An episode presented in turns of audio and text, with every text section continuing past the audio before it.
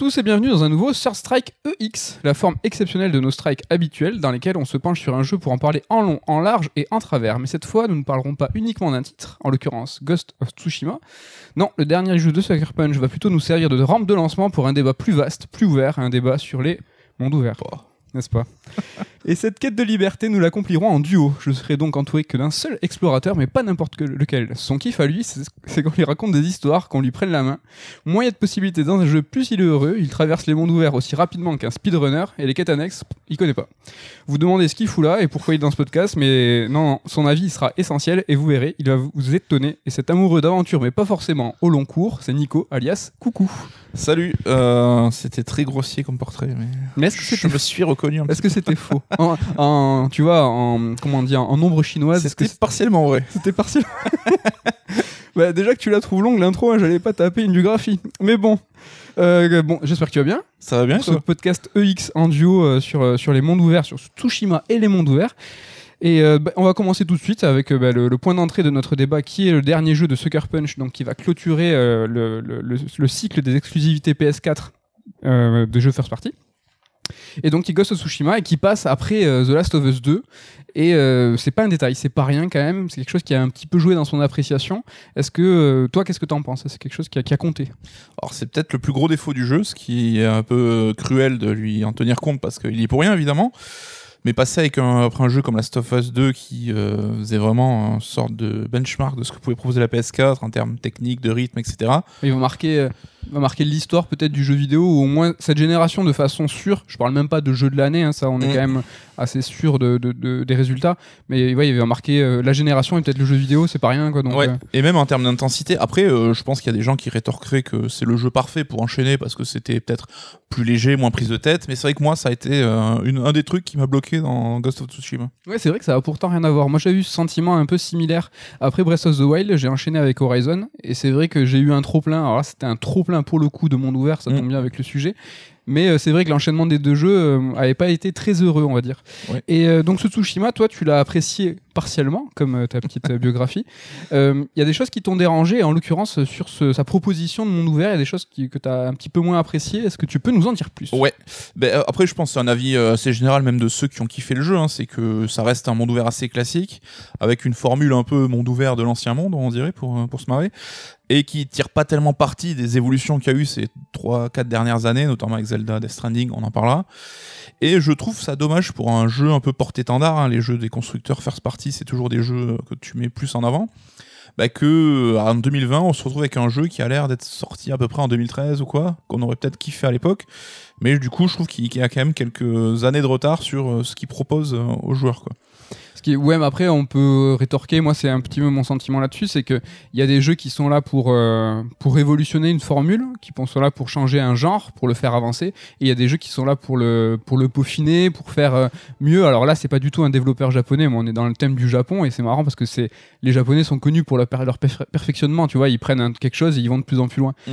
Là, donc voilà, Sucker Punch, c'est pas du tout des Japon, c'est pas ce que je dis. Mais c'est un peu moi ce ressenti-là, c'est qu'ils ont pris une formule, euh, on en parlera tout à l'heure, vous pouvez cocher le bingo, on en reparlera, euh, de un peu ça Assassin's Creed 2 en fait. Ce, cet étalon du monde ouvert euh, à, checklist en fait. Ce monde ouvert première génération un peu comme on l'a dit où Assassin 2 a été un peu le. ouais mais ils l'ont à mon sens rendu euh, alors pas parfait mais tu vois au moins lisse. Il y a une homogénéité entre les quêtes principales, la quête, les quêtes annexes. Il y a une certaine logique euh, dans les petits à côté que tu trouves peut-être un peu ridicule, par exemple ces petits renards et ces petits oiseaux qui volent, ce vent, peut-être Oui, je, je, je, pense que je développerai un petit peu après là-dessus, mais après, je pense là aussi, tu vois, un élément de contexte encore qui joue un peu contre le jeu à mon sens, mais pour lequel il n'a pas grand-chose, c'est que c'est un jeu Sony, comme je dis, c'est un jeu 2020 avec du budget.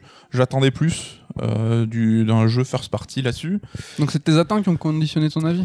Oui, bah après, je pense que c'est un peu le cas de tout le monde, hein, mais euh, moi, ce qui m'a gêné, et dès la communication du jeu, on en parlait ensemble, on a même parlé dans d'autres podcasts, c'est que le, le, jeu, ce qui vend un peu ses, nouveautés, c'est ce qui le caractérise, pour moi, c'est des détails, c'est des trucs un peu futiles qui sont au mieux rigolos, au pire euh, un peu opportunistes, un peu. Voilà, on veut, on veut quelque chose, on veut des noms, on veut une liste. Tu parles ah, du euh, mode photo, tu parles. Ouais, enfin, le jeu s'est vendu sur Alala, regardez, ben, pour au lieu d'avoir une flèche qui t'indique où aller, ben, tu actives le vent. Alors là, comme on le disait, sur le vent, il n'y a pas tellement de justification qui fait que le héros serait sensible ou que la nature lui, lui répondrait, y compris pour les animaux, tu vois, ça fait un peu Pocahontas, le mec il se balade dans la forêt, t'as les animaux qui viennent le conduire à des endroits d'intérêt, et le héros a pas spécialement de, de connexion à la nature, ou en tout cas c'est pas explicité. Et euh, bah, t'as ce côté, je trouve que c'est même moins pratique en fait, cette histoire de vent que tu dois activer toi-même en swappant la main sur le petit pavé tactile. Et j'avais un peu, alors c'est peut-être moi qui suis un peu deb, hein, mais j'avais du mal à lire un peu la direction du vent parce que j'ai l'impression que c'était, euh, ça t'indiquait des chemins à vol d'oiseau et donc ça pouvait te mener un peu dans des fausses pistes ou pas, t'indiquait pas forcément le bon pont où traverser. C'est marrant parce que c'est vraiment, je pense, c'est pour ça que j'ai insisté tout à l'heure quand j'ai dit que c'était une question euh, d'appréciation en fonction de tes attentes, c'est qu'il euh, y avait des attentes assez élevées pour ce jeu. Et en fait, ce que tu lui reproches, c'est des choses que tu pourrais euh, valoriser dans d'autres titres. Par exemple, tu vois, le, souci qu'ils ont à immerger le joueur dans un univers et à rendre cohérent justement ces petits détails, le fait qu'il n'y ait pas de, de, de, hub, le fait qu'il n'y ait pas de. justement, qu'il n'y ait pas une grosse flèche par terre et justement que le vent t'indique la direction. C'est tous ces petits détails qui font que tu es dans un univers, tu vois, cohérent, qui, qui un tout et qui euh, te laisse dans une immersion. Et justement, je rebondis aussi sur ce que tu disais que les promesses sont un peu futiles sur le mode photo ou ce genre de truc. Bah, la promesse initiale, euh, c'est euh, le voyage, c'est l'immersion dans un Japon féodal et c'est la promesse continue des Assassin's Creed. Et c'est ce qu'on cherche dans Assassin's Creed, c'est que chaque jeu va nous amener dans une destination différente. On va être plongé dans une, en plus dans, dans l'histoire et là, c'est exactement ça. Et le truc qui est cool, c'est que Assassin's Creed l'a pas fait. Donc euh, là, il nous propose, euh, le jeu nous propose une formule Assassin's Creed esque au Japon féodal. Donc euh, c'est plutôt honnête. Oui, après son contexte et ce côté carte postale, ça reste la plus grande qualité du jeu, hein, qui est quand même très joli et c'est agréable de se balader. mais Enfin, cette surcouche, comme je le perçois moi, c'est vraiment, j'ai vu, j'imagine les mecs, 6 ans de dev, un dev compliqué, qui a dû être euh, peut-être rebooté, ou enfin vraiment laborieux, qui voit Zelda Breath of the Wild arriver, qui disent en catastrophe, putain les mecs, vite, euh, faut qu'on se mette euh, au diapason, sinon on va passer pour des cons, et qui ont inclus des features sans forcément caser de sens en termes de game design ou de gameplay, et qui apportent une surcouche un peu futile, tu vois, où pour le coup, c'était peut-être pas le plus pratique ou le plus utile quoi qui a été. Bah, le vent, moi j'ai eu aucune euh, aucune difficulté pardon euh, avec le vent. Ce qui est chouette, c'est que tu peux le déclencher comme tu dis avec le pavé tactile, mais si tu ne fais rien, il va se des fois parfois il va souffler et avec le nombre de, de feuilles qui volent, hein, ça peut faire marrer certains joueurs, mais tu peux voir le, la direction de façon assez naturelle. Mm. Après, il y a une, une, petite signification sympa sur le sur le vent, sur le fait que ce vent divin qui s'appelle euh, donc kamikaze, donc qui a pas qui a apparu pour la première fois, dans, donc sur la l'invasion mongole. Il faut savoir que voilà, les Mongols en fait n'ont pas spécialement euh, perdu la guerre, ils se sont fait souffler par un typhon. Et donc c'est après ça qu'on a appelé ça, enfin que les Japonais ont appelé ça les kamikazes. Ça a été repris après dans les batailles du Pacifique pendant la Seconde Guerre mondiale. Mais voilà, ça vient de là. Donc le rapport au vent, le rapport, ça, ça a un peu de sens aussi. Mmh. Euh, ça a un petit peu de sens dans le jeu. Et euh, le titre est aussi quand même assez onirique. Je parle beaucoup d'immersion, de voyage. C'est vrai que les renards euh, qui te sifflent et qui te, que tu suis, ça peut être ridicule. C'est vrai que si tu le dis à voix haute en disant je suis un renard, oui, mais c'est toujours pareil. C'est que c'est une, une, proposition qui est assez poétique. Il y a ne serait-ce que graphiquement, tu vois, ils n'ont pas joué le photoréalisme à fond. C'est mmh. pas du tout du Red Dead. Il y a les couleurs qui sont ultra saturées. On est vraiment, comme tu disais tout à l'heure, dans une proposition de carte postale. Ouais, il y a un vrai souci de recherche là-dessus, mais c'est encore une fois, c'est à chaque fois qu'il y a une petite idée, je trouve qu'elle est un peu contrebalancée, parce que si tu es lancé dans une mission, que tu vois un renard, que tu veux le suivre, bah, tu vas avoir un compteur qui va te dire reviens au lieu de ta mission en 3 secondes, sinon tu euh, t'es déconnecté. Ouais, mais ça, c'est un peu dommage. Ça, c'est si tu es dans une mission principale, enfin, dans une mission principale où tu suis quelqu'un qui va t'indiquer, par exemple, je sais pas, la prise d'un fort, ça reste logique de ne pas suivre un renard, tu vois. Et le, ah, jeu, enfin, ça va un peu à l'encontre de l'esprit d'évasion aussi, où t'as envie de te balader, t'as envie de faire un peu. Enfin, tu vois, si c'est pas des missions chronométrées où t'as un impact, euh, enfin, tu dois te dépêcher de te rendre à un endroit, c'est un peu dommage. Mais dans les missions secondaires, dans toutes les, les quêtes qui sont euh, entre les grosses missions principales, tu peux choisir de suivre le renard quand tu veux. C'est mm. juste dans les missions principales où t'as quelqu'un à suivre que tu ne peux pas.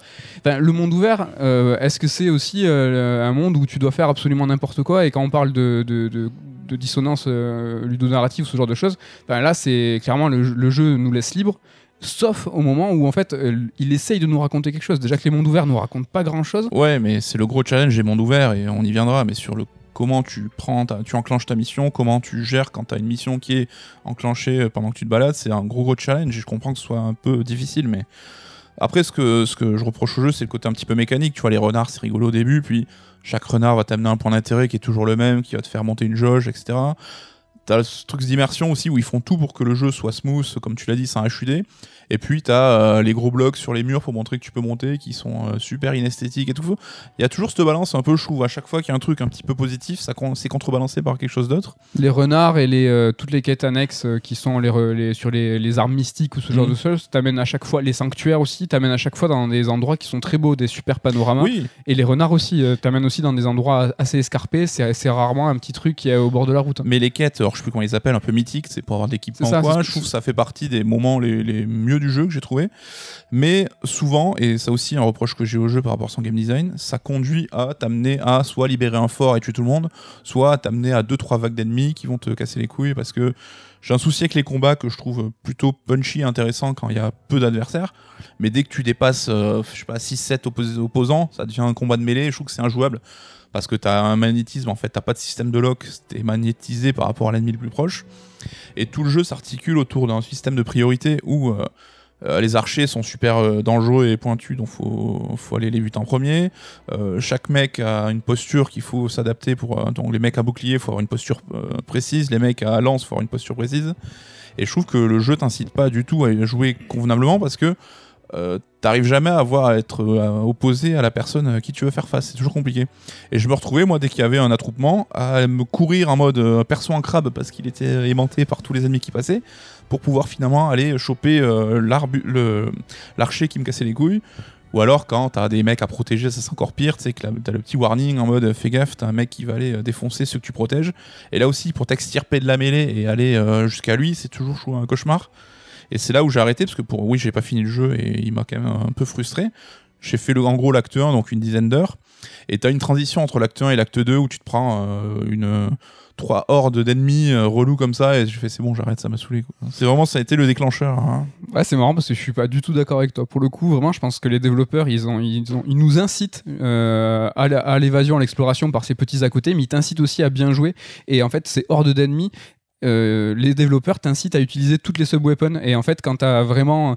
C'est pas comme dans Assassin's Creed. Là, on a toujours reproché à Assassin's Creed d'avoir un combat en duel et t'as quatre mecs qui te regardent. Là, c'est pas le cas. T'as les mêlées qui te, qui te prennent à revers, qui te prennent par derrière. Et justement, dans ces moments-là, il faut, il faut vraiment utiliser euh, les bombes de fumée, les kunai, les, les archers de loin. Ils sont super faciles à choper avec, avec les kunai, justement. ouais, mais encore faut-il que tu puisses le loquer euh. De toute façon, le jeu t'indique quand ils, quand ils tirent et euh, c'est pas punitif. Les, les, les archers ne sont pas punitifs parce qu'ils à chaque fois qu'ils tirent et il y a plusieurs façons de parer. Tu peux esquiver et tu peux parer la flèche. Donc le jeu quand même te propose des possibilités et te condamne pas, tu vois, à être assassiné par les, par les archers qui sont surpuissants. C'est pas du tout sirène, tu vois, ce genre de truc. Et vraiment, ouais, quand tu me parles comme ça, tu me dis ouais, tu jouais en crabe. J'avais l'impression que, enfin, j'ai l'impression quand tu me parles que tu luttais contre le jeu, alors que presque, tu vois, j'allais dire, t'as pas, euh, t'as pas eu le, le flow et t'as pas pris le truc. Enfin, les Ah, développeurs. j'ai essayé mais non, non, mais voilà, les développeurs, ils ont pas réussi avec toi, mais tu Mhm. vois, euh, à te montrer, euh, je pense, comment eux, ils imaginaient le truc. Et, euh, Et quand t'es dans une mêlée, que t'as quatre gars qui t'entourent et que t'as un mec à la hache, un mec à l'épée, un mec au bouclier, tu trouves ça seamless de t'adapter à la posture, de t'attaquer au mec que tu veux, Ouais. l'affronter, changer Bah, derrière. quand il y a un mec, bah déjà, tu vois, euh, quand ils sont plus de 3, déjà, euh, tu peux en, en paralyser 2 à 3 avec les kunai. Tu mets une fumée, euh, tu t'éca- tu t'écartes un peu. Et euh, à chaque fois que tu changes de posture, tu as une demi-seconde où en fait le temps, ch- le temps se fige. Mm. Et c'est euh, à la volée, euh, au bout de plusieurs heures de jeu, assez facile de switcher. En plus, c'est juste une facilité. C'est-à-dire que par exemple, les, les gens, les, enfin, les mecs à la lance, euh, tu peux plus les tuer avec telle posture. Mais si tu as une posture qui est plus favorable, par exemple au katana, tu pourras quand même le tuer. Tu veux, tu, tu c'est pas, c'est pas péremptoire quoi. C'est que C'est plus compliqué, plus long. c'est plus compliqué. Et quand t'es entouré de plein de mecs, ça devient plus laborieux, quoi. Ouais, mais ouais, vraiment le jeu, moi je trouvais qu'il t'incitait à utiliser tous les bienfaits, euh, qui, qui te mettait en plus au compte-goutte, tu vois, c'est que t'es pas au début du jeu avec euh, boum, tu peux faire toutes ces possibilités. C'est euh, là justement euh, parcellaire et il t'apprend à jouer avec. On n'a pas du tout euh, eu le même ressenti sur ça, mais en revanche, t'as as noté quelque chose, c'est que les, quêtes principales, les quêtes annexes se finissent souvent par, par de la baston. Euh, Donc qu'elles soient appréciées ou pas, c'est un autre débat, mais c'est un écueil qu'on pourrait euh, ça faire à l'ensemble des mondes ouverts. C'est vrai que c'est très très très très rare de voir une quête qui se finisse pas par la baston. Mm. Même pour l'un des meilleurs, euh, qui est pour moi euh, Red Dead 2, euh, il y en a. Il y a euh, quelques il y a quelques missions où en fait il faut euh, il faut faire autre chose. Ça finit par la discussion. C'est c'est pas euh, t'as pas t'as pas de, de victoire euh, ou Oui, ça peut être une balade, ça peut être escorter un perso, ça peut être. euh, T'as pas un objet à la fin ouais. qui va te récompenser sais, euh, j'avais oui, re- enfin- j'avais Reward en tête là, comme un gros anglicisme de merde. Mais euh, oui, moi, c'est un des gros. Enfin, euh, je pense qu'on peut ouvrir le débat maintenant. ou- Ben, on va. Là, on, on fait cette question Ouais. et après on ouvrira sur le monde ouvert. On va en recontextualiser Parce un que peu. justement, Red Dead, c'est bah, le point un peu noir du jeu que j'aurais à noter parce que c'est un monde ouvert qui est super euh, grand, euh, cohérent, qui est sublime, avec des persos euh, qui sont super intéressants, avec une mise en scène vraiment cool. Et euh, le côté gameplay, c'est là où je trouve que le jeu est un peu en deçà, même si ça reste très très correct. hein. Ouais, mais parlons de ce quête annexe. C'est Red Dead, c'est au moins l'un des rares qui te propose des quêtes qui ne se terminent pas par un duel, qui soit armé ou euh, à coup de poing. Oui. Ça, c'est quand même une proposition qui est intéressante et rares sont les jeux qui vont le faire. Et quand tu vois.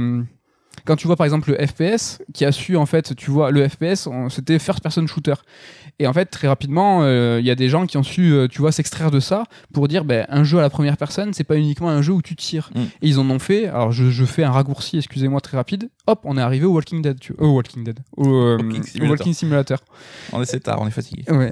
et tu vois, il y a le- hop, il y a le Walking Simulator, hop, qui naît du FPS parce que t'as des mecs qui ont dit mais non, on peut faire autre chose que tirer. Ce qui serait intéressant, et je crois que, enfin moi, à ma connaissance ou de ma mémoire, j'en connais pas, un monde ouvert consistant, hein, tu vois, euh, pas euh, le- sans p- être péjoratif, un petit jeu indé. Mm. Un monde ouvert consistant qui, euh, ben voilà, n'a pas euh, 90% de ses quêtes qui finissent par de la baston. Ça serait quand même euh, un truc qui est cool. Ouais, mais c'est un sorte de graal à atteindre et c'est un peu le but de cette émission parce que si vous vous rappelez dans le EX euh, Sacré objectif Us, de cette émission. on a dit- à la, à la fin, à la fin de cette émission, vous aurez une réponse. vous aurez. Non, vous mais à la fin de Last euh, of Us, on avait dit oh, il y aura certainement pas de EX Ghost of Tsushima, mais euh, c'était devenu une porte d'entrée pour nous pour un débat qu'on juge intéressant parce que le monde ouvert c'est le genre dominant au minimum aujourd'hui et qui malgré tout, euh, je trouve assez perfectible sur plein plein de points parce que déjà la complexité de créer ce monde ouvert, bah, je pense euh, utilise pas mal de ressources de l'équipe de dev qui a peut-être moins de, temps à consacrer à d'autres d'autres sujets comme justement euh, le rythme, les questions de rythme, les questions de mission, comment les gérer, comment les, les varier un peu. Parce que même Red Dead ou Ghost of Tsushima, c'est pas tant le fait de, de se battre ou de, tirer sur les gens qui est chiant, parce que c'est un peu le but du jeu, mais c'est des questions de- d'espacement, d'a- d'accorder des respirations. Moi, ce qui me saoule le plus, c'est quand tu, tu te prends des hordes d'ennemis euh, les unes après les autres. Tu vois, t'as 7 ennemis, c'est chiant, tu les butes, et ils t'en ressortent 7 du chapeau. Là, ça, c'est le truc qui me saoule de ouf. Et c'est pour ça que t'aimes bien Assassin's Creed parce que tu les prends au moins, au moins un par un. Mais Assassin's Creed, euh, je peux, euh, c'est une série que j'apprécie, mais je pense que je suis, à plus attaché, et c'est pour ça que euh, je, je suis moins dérangé quand j'y joue. Mais elle a au moins autant de défauts que Ghost of Tsushima. Là-dessus, y a pas de souci. quoi. si C'est un enfant d'Assassin's si Creed. Ghost of Tsushima. Bon, on va ouvrir, ça y est, on est sur le monde ouvert. On a déjà commencé et comme euh, Damien nous l'a très justement euh, souligné tout à l'heure, j'espère que vous allez euh, un petit peu définir ce qu'est un monde ouvert. Ben non, parce que ça va être un peu compliqué. Ouais, Néanmoins- en plus, est-ce qu'il y a vraiment une définition Ben, bah, juste bah, euh, informellement, je te le demande, c'est quoi un monde ouvert? Pour- Qu'est-ce que c'est un monde ouvert pour toi? Je ne dis pas que c'est de la définition, mais donne-moi ta définition. Toi. Un monde ouvert, c'est un, un jeu où tu as une unité de lieu, Justement, où tu peux évoluer euh, plus ou moins sans limite, même si ça peut être euh, rationalisé, l'ouverture du monde, et où tu vas avoir l'essentiel du temps de jeu qui va se passer dans ce truc-là, en fait, où tu vas récupérer des quêtes en chemin pour aller accomplir un objectif. Et euh, c'est ce monde-là sans coupure, en fait, qui, qui devient un monde ouvert. Mais Alors, coupure déjà, est-ce que. On va pas parler de chargement parce que ça serait euh, une illusion, même si on. Oui, là, pour le coup, euh. désolé, je le redis, on va y revenir, mais. Enfin, le monde ouvert, c'est une illusion depuis, la- de- depuis le début. Mais euh, Zelda 1, le premier premier sur NES, euh, souvent euh, considéré comme l'un des premiers mondes ouverts console, hein, calmez-vous les PCistes, on sait qu'il y a moult choses sur PC. Mais il y a des temps de chargement entre chaque écran. Donc on- le temps de chargement, la coupure, euh, est-ce que c'est vraiment quelque chose qui est, euh, tu vois, euh, définitif en disant, ben non, il y a un chargement, c'est pas un monde ouvert? Pour toi, c'est quelque chose qui est, important? Non, mais là aussi, parce que tu vois, Death Stranding, c'est un monde ouvert qui est coupé en deux, et t'as un chargement obligatoire entre les deux. Enfin, tu peux pas, c'est pas un monde de seul tenant. Euh, t'as le Batman Arkham City, bah, t'as aussi des intérieurs, donc ça, ça alterne une sorte de monde ouvert avec des sections plus linéaires, action, aventure. Enfin, c'est compliqué, oui, de définir euh, ce qu'est un De toute façon, tu es en train de le dire là, c'est que tout est une question de mesure finalement. Tu prends deux écrans de Zelda, il y a un chargement entre les deux. Tu prends Death Stranding, c'est deux énormes zones, il y a un chargement entre les deux. C'est une question de, de mesure. Qu'est-ce qui, qu'est-ce que tu mets à l'intérieur? Un, un exemple intéressant qui est dans notre bouquin, et je vous renvoie tout de suite vers le livre Red Dead de, de Romain. Et quand il désigne le monde ouvert, il parle de Resident Evil. Et je trouve que c'est une très très très bonne, euh, un très très bon exemple dans le sens où en fait c'est un lieu clos où en fait à l'intérieur tu as ton avatar et c'est c'est dans ce lieu clos que tu vas faire ce que tu veux. Oui. Et en fait où le game designer n'a pas vraiment d'emprise en fait sur ce que tu vas faire. Donc il y a vraiment euh, une science du rythme en fait, vraiment euh, le game designer va savoir que tu vas chercher telle clé pour ouvrir telle porte à tel moment, il y aura tel ennemi pour te bloquer. Néanmoins la façon et le- que tu vas tu vas avoir euh, de faire des allers-retours par exemple, on va pas avoir une même partie de Resident Evil toi et moi. Oui. C'est une façon assez sympa d'illustrer je trouve le monde ouvert. Oui, c'est un sorte de petit monde ouvert en fait. Après, est-ce que la, la taille joue justement dans cette échelle et que Bah, à partir de quelle taille tu deviens un monde ouvert c'est À ça. partir de quelle taille tu vois, c'est pour ça que je dis la mesure et la taille, c'est quelque chose qui est tout de suite important parce que Resident Evil, c'est pas un exemple qui pourrait revenir quand tu parles de monde ouvert. Pour autant, euh, si, t'as ton joueur qui, qui, qui est à l'intérieur. Mais euh, ce qui est, je trouve, le plus intéressant là-dedans, c'est est-ce que le monde ouvert c'est un genre de jeu ou est-ce que c'est euh, plus un sorte de, de socle global parce Bah, que, si tu veux, je t'ai préparé une liste parce que, bah, en l'occurrence, moi je trouve pas que le monde ouvert c'est un genre, je pense plus que c'est une approche. Parce que là, euh, on, on a listé euh, nombre de genres et de jeux qui ont adopté euh, l'approche du monde ouvert. Et donc, du coup, je vais te faire le listing, comme ça, euh, cher auditeur, vous allez vous dire Ah oui, il y a ça, oui, il y a ça. si tu veux rajouter des exemples et tout, euh, n'hésite pas. Donc, en RPG occidentaux-japonais, fastoche, hein, on a du Witcher 3, on a du FF15, du, Xeno, euh, du Xeno X, Aventure, facile aussi, Assassin's Creed, Horizon, God of War, on en est venu, tu vois, c'est un jeu action. Le dernier, euh, Coucou fait une moue avec des Oui, yeux en je l'air. suis pas forcément d'accord sur le côté monde ouvert, mais bon. Ah, mais c'est intéressant. Bah, là, pour moi, pour le- c'est plus un Mario 64 avec un hub central duquel tu vas partir vers euh, des mondes un peu euh, Mhm. liés, quoi. mais pas forcément. euh, Il y a quand même un gros hub central où quand même il se passe quand même plein de choses. Et justement, euh, là, dans, dans ce hub-là, tu as la liberté de faire ce que tu veux, d'aller où tu veux. De...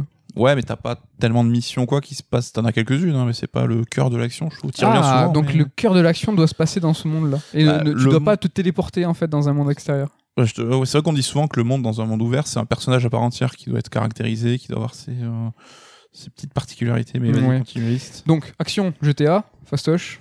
Action RPG, Nier Automata. Ça va, tu es d'accord aussi.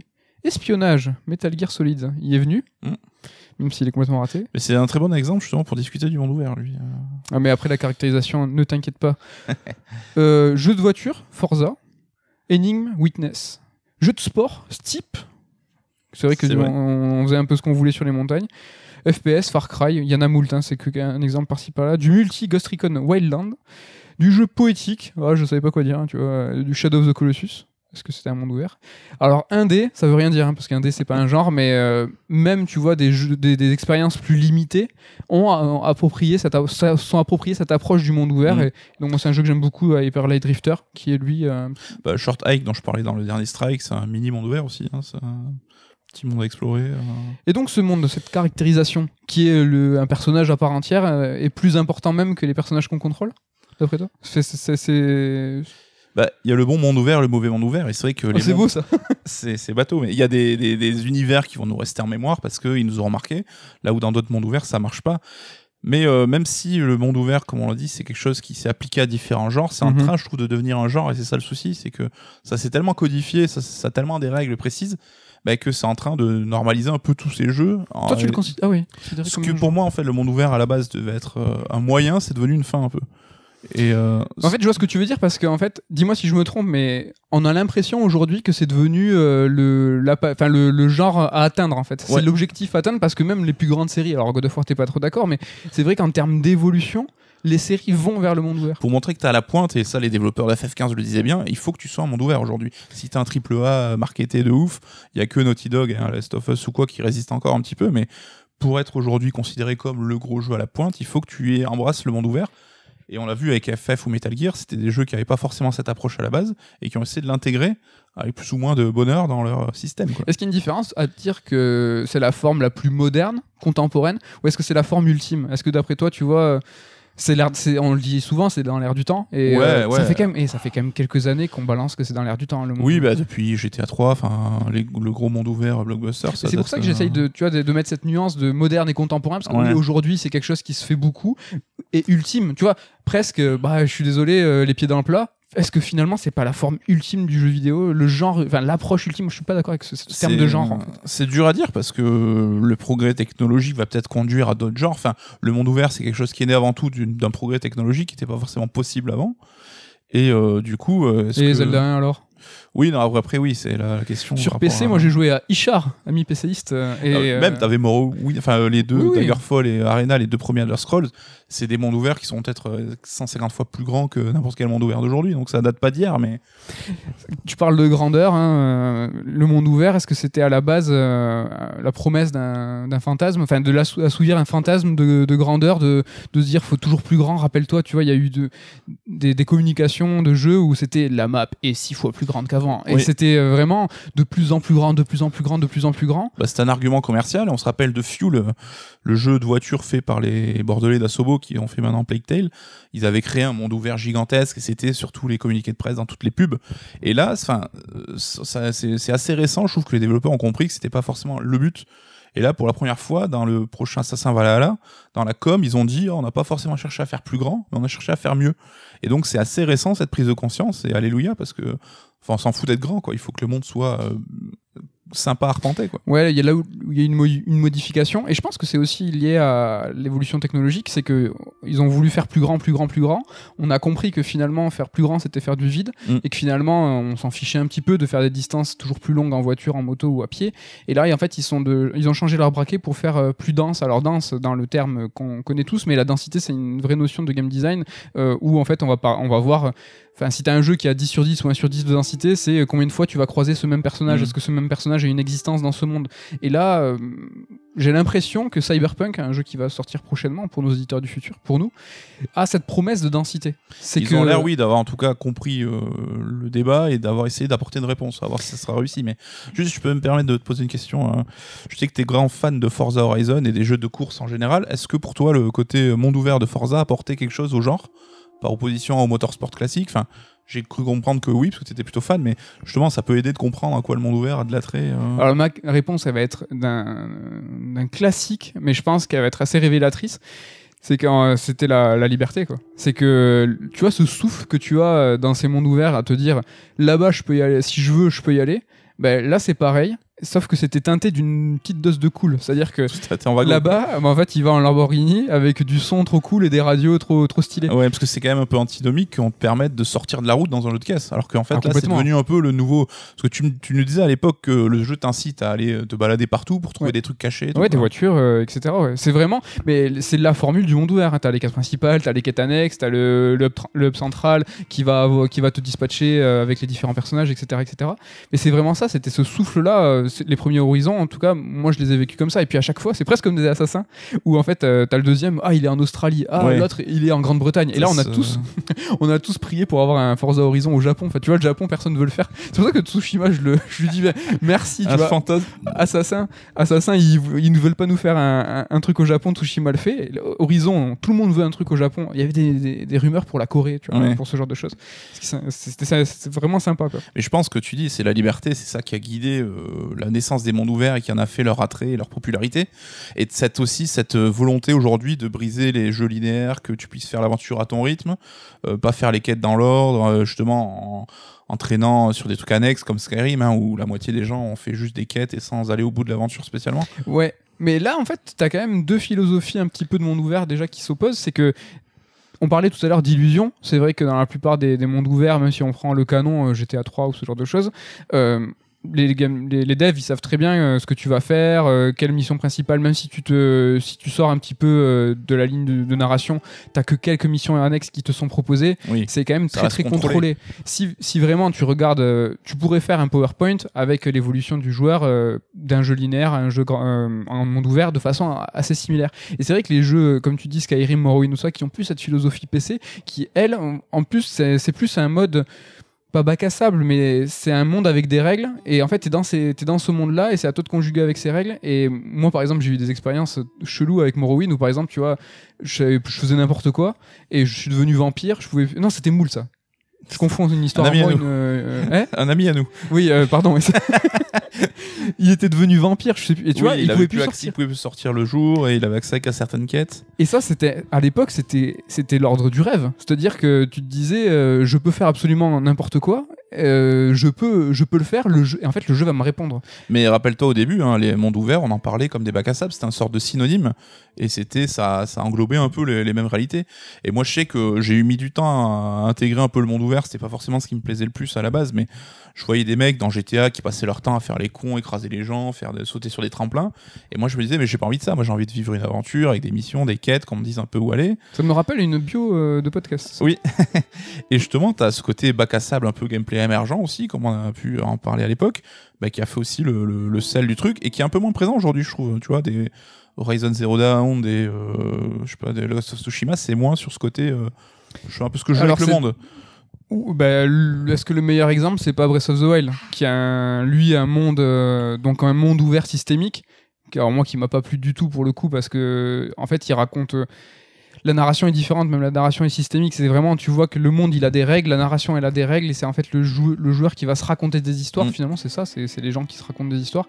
Mais finalement, t'as pas trop de caractérisation de, hum, du personnage, t'as pas trop de caractérisation de ce monde aussi. Alors c'est expliqué parce que voilà, c'est après euh, un désastre, c'est un peu post-apo Zelda, Zelda quoi. Et ça c'est souvent, c'est souvent le cas aussi dans les mondes ouverts quoi. Mais c'est ce que je disais à l'époque, c'est que Zelda m'a fait comprendre que c'est pas que j'aimais pas les mondes ouverts, c'est que j'aimais les mondes ouverts, mais quand ils étaient bien faits à mon goût. Quoi. Et pour le coup, c'est ce jeu qui allait un peu contre mes habitudes de joueur, mais qui a réussi à m'embarquer malgré tout. Et ce qui quand même euh, qui était euh, un challenge pour moi. Quoi. Ça c'est leur, euh, tu vois, je disais que c'est du post-apo. t'as des T'as des poncifs qui sont durs à dépasser, tu vois. euh, ceux euh, dans les mondes ouverts, c'est souvent un, un lieu, donc un pays, euh, une ville, ce que vous voulez, qui est occupé. Mm. Et en fait, euh, ton personnage, il est sous l'occupation. Et c'est en fait, justement, euh, il va se frayer des chemins, délivrer des forts, délivrer des villes, délivrer des gens. Et en fait, il va voir petit à petit la carte se former. Et en fait, c'est une règle de, enfin, c'est par la règle de game design que les scénarios sont faits. Et ça, c'est du coup, euh, il faut aussi arriver à s'en soustraire, quoi. Et c'est Oui. sont les exemples. C'est clair, et c'est vrai que c'est un classique, ça, de déterminer ton settings, ton contexte, ton scénar par ce que tu es capable de faire dans le jeu. Et on voyait par exemple les Batman Arkham, t'étais jamais dans Gotham, t'étais dans Arkham, une petite ville qui pouvait être bouclée par la police, donc t'avais pas de civils, t'avais que des bandits qui s'étaient échappés de la- de l'asile. Ouais. C'est toujours trouver des trucs pour faire en sorte que t'es pas dans ce monde euh, réel, quoi, quelque part, quoi. Ça, c'est, tu te crées toi-même tes contraintes. Et Zelda, le côté post-apo, un peu, euh, un monde un peu vide, etc., c'est né de cette contrainte aussi, certainement. Après, est-ce que ça serait intéressant d'avoir un vrai monde, euh, tu vois, comme peut l'être un GTA, un vrai monde crédible et.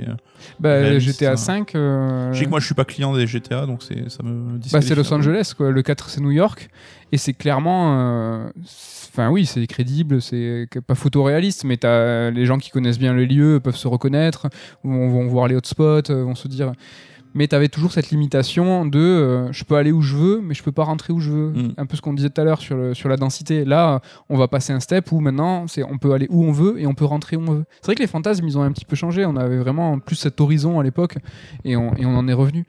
Et Ouais. tu vois, sur la distance, je me, si on réfléchit prosaïquement à est-ce que le plus cool c'est le plus grand, et c'est pas trop le cas, c'est les mondes procéduraux, tu vois. Et finalement, euh, est-ce que ça, c'est pas aussi euh, euh, une promesse? Oui, qui est. euh, Enfin, qu'on se rend compte aujourd'hui qu'elle était un peu vaine parce que quoi que tu fasses, même si tu peux générer des mondes aléatoirement, il y aura toujours la besoin de la main du développeur pour, pour peaufiner, pour rendre le truc crédible. On l'a vu avec No Man's Sky, hein, qui s'est fait un peu moquer au début avec ces mondes euh, générés qui finalement étaient pas très intéressants. Et euh, même dans BGE2, qui promet aussi un monde assez immense, euh, les mecs te disent qu'il y aura quand même des devs pour euh, un peu venir vérifier, passer derrière pour euh, fignoler comme il faut. Ouais, mais quoi. tu vois, pour rebondir à ce qu'on disait tout à l'heure sur euh, jeu moderne, jeu ultime, euh, enfin le genre ultime, euh, BGE2 qui est euh, désigné par Ubisoft, auto-désigné par Ubisoft quadruple A, ils, ils assument aussi que bah, c'est cette direction qu'ils vont prendre, tu vois, le toujours plus grand, peut-être le procédural. C'est un challenge. Après, peut-être que quelqu'un va trouver la bonne formule. hein. Mais moi, un truc qui m'a toujours frustré le monde ouvert et qui s'arrangera pas du coup avec BGE2, mais que j'avais du mal, c'est que souvent je trouve que le, chemin pour aller obtenir ta quête te met plus de temps que remplir ta mission en elle-même. Et je trouve que tu avais tout un côté remplissage et euh, temps perdu. Parce que quand dans Red Dead, ben, tu finis ta mission en bas à droite de la carte et que ta prochaine mission elle est en haut à gauche, alors tu peux te TP ou quoi, il y, a des- il y a des solutions qui sont proposées, mais je trouve que c'est toujours un peu de perte de temps versus un jeu linéaire comme bah, Last of Us 2 par exemple, où bah, t'es toujours dans le flow, tu continues à avancer. Quoi. Après, ce qui est compliqué, c'est rendre euh, les choses consistantes. C'est vrai que dans Red Dead, si tu fais euh, la carte de- du sud au nord, ça va être long. Après, comme dans tout monde ouvert, euh, il y a des quêtes qui sont absolument pas scénarisées, qui elles sont géné- générées aléatoire- aléatoirement, où en fait tu vas avoir un bandit euh, à tuer, une la veuve à sauver, etc. Mm. Et ça, c'est vrai que c'est euh, euh, c'est pas très très intéressant. Mais ça apparaît toujours.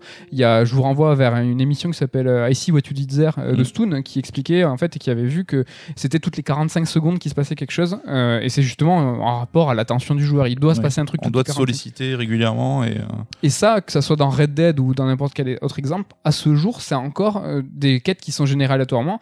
On voit qu'il y a des patterns, et donc plus le temps avance, plus les patterns sont multipliés, donc du coup il y a une plus grande variété, c'est plus sympa. Mais c'est rendre, tu vois, le truc consistant. Et la réponse qu'a eu Breath of the Wild avait ça, c'est rendre, c'est en fait c'est le monde qui te répond. Il a pas Mm. grand chose qui est généré aléatoirement. C'est euh, ton impact sur le monde qui va faire comment tu vas, tu vas avoir une réponse.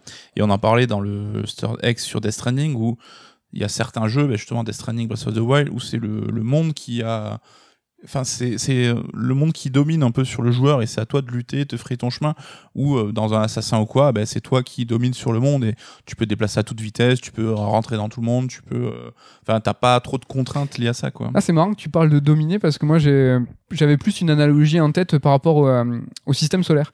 Tu vois, t'as les as les jeux à monde ouvert où en fait tu es le soleil, c'est-à-dire que Mhm. quand tu arrives dans une ville, quand tu arrives, en fait t'as tout le monde qui t'attend, t'as tout le monde Ouais, qui te parle et, et en fait t'es le soleil de cet univers C'est une bonne et- analogie. Et en fait dans d'au- dans d'autres mondes ouverts à mon sens qui sont un peu mieux faits comme T'es Pluton. t'es plutôt une, une planète du système, c'est-à-dire que t'es- t'existes, euh, mais euh, le le monde tourne pas autour de toi. Ouais. Et, euh, et en fait, on peut aussi voir, c'est marrant depuis le début de l'émission qu'on n'a pas spécialement préparé, hein, on doit vous avouer, mais on peut voir qu'il y a quand même, tu vois, euh, des embranchements dans au sein même Oui, c'est ce ça qui est ouvert. intéressant, c'est que ça évolue. Il y a certains éditeurs qui vont tenter une approche, d'autres approches. Enfin, combien de fois on a parlé de monde ouvert à la Ubisoft avec euh, des quêtes partout. Quand tu mets la map, tu as des objectifs partout. Et souvent des trucs euh, assez répétitifs et chiants, où le but pour eux c'était de gaver à rabord le monde de contenu, quitte à ce que ça en écœure les joueurs. Et Witcher avait suivi un peu cette voie-là. Après, euh, là, on arrive à un monde ouvert plus euh, mature, euh, peut-être une seconde étape, une seconde vague. quoi, Ouais, ou, peut-être euh, un peu plus réfléchi. Tout à l'heure, tu parlais de No Man's Sky, on parlait de ces mondes infinis, et il y a un jeu très récemment qui s'est fait remarquer, c'est Outer Wilds, qui est en fait un monde, un monde ouvert, plus ramassé, un Resident Evil dans l'espace. En fait, c'est exactement ça. ça- C'est le contraire de- des jeux procéduraux, c'est-à-dire que là, c'est très peu de planètes, un tout petit système, mais en fait, où absolument tout est écrit. toutes les planètes sont caractérisées, tout... et en fait, tout en te laissant une liberté totale. tout de- en te une liberté euh. totale. Et euh, il y a eu un très très bon écho à ça, et je pense que ouais, les joueurs ont aussi vachement apprécié euh, cet amalgame de je fais ce que je veux. Et euh, on me raconte quand même quelque chose parce qu'il y a quand même euh, il y a de l'écriture derrière, il y a c'est pas c'est pas que, que des chiffres, c'est pas un algo quoi. Ouais, mais c'est vrai qu'on fait les connards à dire euh, les mondes ouverts, il y en a qui sont relous et tout, mais c'est ils apprennent au fur et à mesure les devs. hein. et la réussite d'un jeu va devenir un argument pour un autre.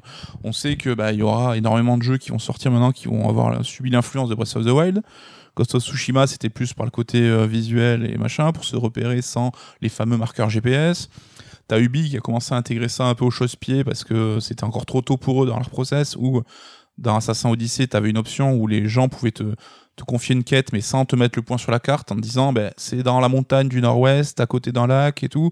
Alors c'était assez limité dans la pratique, la promesse n'était pas complètement tenue, mais on voit que oui, ça fait école et que là, peut-être que Death Stranding aussi va apporter ça, même si c'est un jeu assez spécifique, va, va- un peu. euh, Pour apporter sa pierre à l'édifice, ouais, Ouais. clairement. Et s'il y a un truc qu'on pourrait mettre en commun sur tous ces mondes ouverts, ou en tout cas sur la pratique de ces mondes ouverts, c'est euh, finalement euh, la liberté de, de faire ce que tu- ce qu'on veut. Tu l'as évoqué tout à l'heure avec GTA, toi, c'est pas ton truc de faire ce que tu veux. Euh, et dans les, justement, d'être dans cet univers Los Angeles, New York contemporain, ça te renvoie encore plus tu vois, à, ta, à ta condition de, de mec qui vit en France, ouais. Euh, enfin, en tout cas, dans une ville normale. Toi, c'est pas un fantasme pour toi de faire ce que tu veux? Non, parce que enfin, je m'ennuie vite si j'ai pas d'objectif précis. Enfin, écraser des gens, c'est rigolo deux secondes, mais enfin, souvent dans GTA, tu te retrouves à griller un feu parce que tu conduis comme dans un jeu vidéo et tu passes 15 minutes à semer la police, donc euh, du temps perdu pour aller accomplir ta mission. Enfin, moi, c'est ça qui me, qui me frustrait.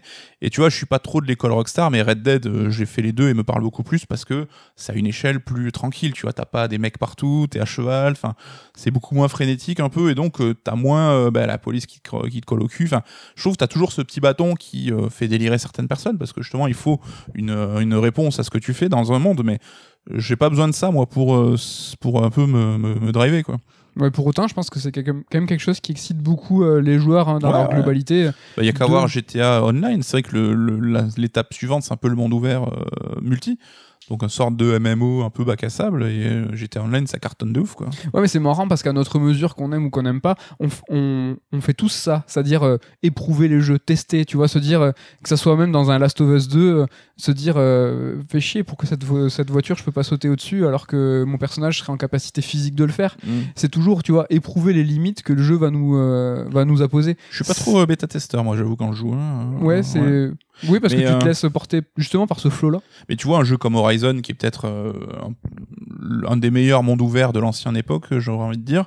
Bah oui, t'as la liberté de pas aller à la quête suivante euh, tout de suite, mais à part euh, ramasser des plantes et aller euh, tuer quatre bestioles, c'est quoi ta vraie liberté en fait? Il y a pas de finalité, c'est juste passer du temps quoi. Enfin, Ouais, après c'est les possibilités aussi. T'as des jeux qui, ont, qui vont avoir moult, moult possibilités et c'est vrai que. Mais c'est pas trop ton truc, je l'ai dit dans la bio ça aussi. Plus on, on- Tu vois, si t'as un panel extrêmement riche autour de toi, est-ce que finalement tu vas pas tu vas oublier la moitié, te dire ben moi je vais aller à mon objectif C'est vrai que. Tu vois, ce fantasme de faire ce qu'on veut, c'est pas pour, c'est absolument pas pour tout le monde, quoi. Ouais, et tu vois, Death Stranding a annihilé toutes sortes de distractions, c'est-à-dire que la seule option que tu peux faire dans un jeu, c'est aller récupérer la marchandise pour la livrer. Que ce soit tes quêtes principales ou secondaires, t'as pas d'autres euh, alternatives. Ben là, euh, j'ai kiffé, et on en a parlé dans le podcast, c'est parce que c'est l'acte de se déplacer qui a un enjeu et qui est intéressant. Et pour moi, ça, ça vaut toutes euh, les balades euh, insipides en voiture ou à cheval pendant des heures et des heures, quoi. Ou... C'est un peu le cas aussi dans Breath of the Wild. C'est vrai que Mm. il peut t'arriver euh, des déconvenus euh, pendant que tu te déplaces, euh, la pluie, la fatigue, euh, ce genre de choses. Et en fait, c'est vrai que c'est l'acte de se déplacer, euh, le fait de se nourrir aussi, c'est quelque chose qui pourrait euh, sembler assez pénible ça, euh, mais euh, c'est vrai que tu peux pas partir à l'aventure dans Zelda Breath of the Wild si tu t'es pas un minimum préparé. Mm. Et c'est vrai que euh, les intempéries, il, il peut se passer plein de choses. Et c'est le monde ce monde-là, ce monde ouvert, en fait, qui te les met sur le coin durable et en fait qui va te faire euh, créer une aventure et qui va créer en fait de, de la dynamique et des péripéties. Quoi, oui, tout qui t'adapte, quoi. Et c'est comme ça, que- c'est pour ça que j'étais sur Assassin, tu roules sur le monde, c'est que il pleuve, qu'il neige, que t'es des gardes au cul ou quoi, bah tu traces, tu traces et euh, personne te rattrape et tu Ouais. fais ta life, quoi. Il y a peu d'impact. Et dans Tsushima, c'est vrai aussi, mais il y a un, un- je trouve un impact fort qui est euh, plus sensitif émotionnel. C'est que des fois, tu te prends des grosses t- tempêtes dans la gueule. On parlait tout à l'heure des couleurs saturées. C'est vrai que tu prends Mm. des couchers de soleil. On est dans la, carte postale. Euh, ce que Death Stranding a, je trouve, et Breath of the Wild, pas trop, c'est un scénario. Comment ça se passe un scénario dans un monde ouvert? C'est vrai que c'est, à mon sens en tout cas, une problématique euh, encore majeure et euh, personne n'a trouvé la pierre philosophale. C'est encore le plus gros problème. Euh, à mon sens, tu vois, Red Dead, Red- Red Dead 2, que j'ai adoré, euh, m'a touché par ses personnages et absolument pas par son histoire. Est-ce que tu vois la nuance ou c'est euh, Ouais, alors l'histoire est cool, mais ça reste classique. Après, euh, Oui, mais tu vois l'histoire en elle-même, tu le- l'histoire de la vengeance, ce genre de truc. Mais et ce qui s'y passe, Mm. c'est tu vois, c'est la, la personnalité des, des, des protagonistes qui m'ont touché. mais j'aurais du mal à distinguer scénario et mise en scène là-dedans, tu vois, dans cet argument, parce Oui. que euh, c'est qu'est-ce que tu as raconté et comment tu le racontes aussi. Les assassins, ils ont des histoires plus ou moins alambiquées, on aime ou on n'aime pas, mais t'as quand même un petit côté mythologique et tout, moi qui me plaît bien, qui est intéressant. Mais comment c'est raconté, c'est le niveau zéro. C'est-à-dire que même des jeux PS2, je pense, avaient des mises en scène plus travaillées. Ouais. C'est des champs contre champs, des mecs immobiles. C'est là où Red Dead, ça a réussi, je trouve, c'est d'avoir su mettre un peu de mise en scène et donc ce côté très cinématographique dans un monde ouvert. Et d'au moins cet attrait-là qu'on te raconte une histoire qui, peut-être, tu trouves classique, mais au moins qui est bien racontée. Mais ce qui est marrant, et c'est que et je mets les deux jeux en parallèle, c'est Last of Us 2 et Red Dead 2 dans le pinacle de ce qu'est un jeu de rôle, tu vois, c'est que Mm. dans les deux, il faut que tu t'immerges dans la personnalité de quelqu'un, d'un avatar qui n'est pas toi, qui a absolument pas ta personnalité, qui a rien. Et si tu le fais pas, à mon sens, je pense que tu passeras à côté de l'expérience. Et c'est, je trouve, complètement antinomique avec ce qui est un monde ouvert, avec, euh, enfin, comment tu vas, euh, la, la promesse du monde ouvert, c'est je fais ce que je veux et j'ai la liberté de faire ce que je veux. Alors là, euh, en dissonance narrative, c'est 100%, quoi. Oui, mais là, tu vois, c'est que c'est aussi un des attraits. Witcher te proposait des embranchements, des choix. Assassin a commencé à s'y mettre. Et paradoxalement, Red Dead propose aussi d'influer à certains moments sur le scénar, mais tout en étant super dirigiste et super. euh, Enfin, tout en t'imposant sa vision. Et là aussi, Last of Us 2, il t'impose une vision, tu peux pas en dévier, quoi. Donc euh, là aussi, c'est euh, c'est lié à l'évolution du jeu vidéo moderne où. bah, de plus en plus de joueurs sont demandeurs d'avoir un avatar qu'ils vont créer eux-mêmes, d'avoir la liberté de pouvoir faire ce qu'ils veulent, d'être influencés sur tous les choix.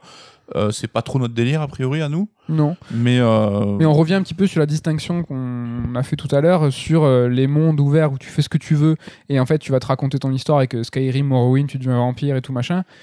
Et les mondes ouverts où il y a quand même une promesse je sais pas de personnalisation moins des caractères quoi. C'est enfin des, des, des, des personnages. Mm. tu, tu vas pas dans Red Dead 2 ou dans Red Dead 1 t'as, euh, tu joues pas n'importe qui ou n'importe quoi tu vois. C'est t'as pas euh, créé ton cowboy ça n'aurait pas marché euh, Et c'est là où ça peut créer des dissonances, comme on dit, où ben, Arthur Morgan, le perso que t'incarnes dans Red Dead 2, est un- certes un bandit, mais qui est plutôt sur la voie d'une d'une rédemption.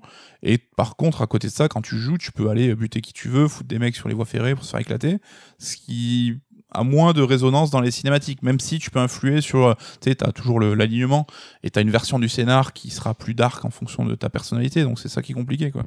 Mais euh, pour Breath of the Wild, je trouve moi ce qu'il a réussi brillamment et que apparemment ça t'a pas plu, toi, c'est le côté d'avoir morcelé euh, l'histoire et le scénario pour l'adapter à un monde ouvert. Où euh, dès le début, au bout de je crois 4-5 heures de jeu, t'as tes deux objectifs principaux, c'est euh, va, euh, va euh, finir les quatre euh, donjons pour buter le boss et euh, euh, retourne à l'endroit de 20 photos qui vont t'évoquer des souvenirs. Et tout le jeu se construit sur ces deux plans de scénario. Alors c'est comme tu dis plus un scénar que tu te fais toi plutôt qu'il est imposé, mais j'ai trouvé ça super brillant parce que ils ont su euh, adapter euh, la scénarisation et la mise en scène à ce qu'était le monde ouvert en termes de game design. Quoi. Ouais, non. Ah non, Breath of the Wild, moi, il m'a pas touché, mais je conçois à dire que c'est du génie euh, de A à Z, hein, que ça soit au niveau de la, de la narration, euh, par son système. Enfin, voilà, cet ensemble systémique, que ce soit narration ou gameplay, c'est complètement, complètement ouf. Mais la proposition de Breath of the Wild est même ouf dans, la, dans ce qui montre du monde ouvert, c'est que dès le début, t'as euh, l'objectif final. Mm. Et en fait, entre toi, Link, au début, et toi, Link, à la fin, c'est uniquement l'histoire que tu t'es compté par tes voyages. Et en fait, euh, tout simplement, on n'aura pas euh, le même jeu, toi et moi. On n'aura pas, on sera pas passé par les mêmes endroits. On n'aura pas commencé par le même donjon. Oui, et ça, est-ce que c'est pas quelque chose aussi qui rentre dans la définition du monde ouvert? Tout simplement, c'est qu'on n'aura peut-être pas euh, la même partie, toi et moi, euh, et on aura des choses à se raconter parce qu'on n'aura pas pris le même chemin. Oui, ça fait clairement partie des genres de jeux qui peuvent laisser le plus de contenu sur le côté si tu passes à travers. Enfin, même Red Dead ou Zelda où j'ai passé euh, 50, 60, 70 heures, je pense que j'ai pas exploité 50% du truc. Et il y a plein d'événements, plein de lieux que tu vas pas voir et ça fait partie du jeu. Mais paradoxalement, c'est là aussi où des jeux où il y a des mecs qui vont y passer euh, 1500 heures et, et le truc, euh, jamais se lasser parce que t'as ce contenu sans fin. Ouais, ouais. Mais tu vois, Breath of the Wild, ce qu'il a, su- aussi faire, c'est se soustraire de ses, missions, tu vois. C'est vrai que ce qui est intéressant la plupart du temps dans, ces mondes ouverts-là, c'est ce qui se passe entre les missions et pas vraiment ce qui se passe pendant les missions. Comme on l'a dit tout à l'heure, bah, elles sont souvent éloignées, elles sont euh, sous l'autorité du joueur qui va dire bah, je vais faire une quête principale, j'arrête pendant 10 heures, j'en fais une seconde. Donc du coup, il y a quand même, tu vois, dans le jeu vidéo, dans le game design, on appelle ça euh, la granularité. Et donc du coup, c'est savoir quand c'est que le- la narration va avancer et tout. Mm. Ça, c'est en termes Oui, de monde ouvert, c'est la narration en toi-même en fait. c'est ultra chaud. Et, euh, et donc, du coup, Breath of the Wild, du génie, même si j'ai pas aimé, bah, c'est ça, c'est que bah, ils s'en sont euh, complètement euh, soustraits. Et ça, c'est vraiment de la oufrie. Mais tu vois, il y a le pardon, le Gotham, euh, Gotham Knights, Lequel, le dernier le prochain, Ouais, le prochain. donc développé par euh, Montréal. Montréal, qui est donc le nouveau Batman sans Batman. Alors apparemment, ça sera, ça sera monde ouvert dans Gotham cette fois. Et ils ont une piste que je trouve assez intéressante à voir si ça sera transformé, mais donc tu vas progresser dans ce monde et donc gagner des niveaux. Et en fonction de ton niveau, bah, le boss par exemple que tu vas rencontrer s'adaptera. C'est-à-dire que le boss que tu rencontres au début du jeu, bah, il aura des patterns de merde parce que tu seras faible. Alors que si tu le rencontres quand tu es bien plus fort plus tard, bah, il va faire, enfin il va montrer beaucoup plus de capacité et tout. Et je pense que ce système-là adapté à toute la, la- la narration et, la- et les systèmes de quête d'un jeu serait un peu l'idéal pour un monde ouvert où en fonction c'est pas tant euh, l'endroit où tu vas, ben, la personne qui sera, mais ce qu'elle te dira et qui elle sera en fonction de ton niveau, ton avancement. Quoi. Mais bon, j'imagine c'est très très complexe à mettre en place. Quoi. Mais de toute façon, bon, on n'est pas du tout des développeurs ou game designers, mais le monde ouvert, ça semble être quand même euh, le- le- la chose la plus compliquée, l'une des choses les plus compliquées. Et, c'est aussi pour ça que c'est un challenge, je pense, pour eux, dans le mode, c'est quelque chose qui est ultime, parce que arriver à conjuguer toutes ces notions de jeux vidéo Mm. euh, et les mettre dans quelque chose qui est un monde libre, c'est, euh, ça doit être, euh, je pense, complètement horrible. Mais on en parle souvent du jeu total en fait, où euh, aujourd'hui un jeu c'est plus seulement un jeu avec un seul gameplay, c'est tu prends GTA, c'est un jeu où tu peux marcher, tu peux faire des mini-jeux, tu peux tirer, donc c'est un TPS, t'as le côté voiture, tu peux, c'est un jeu de course.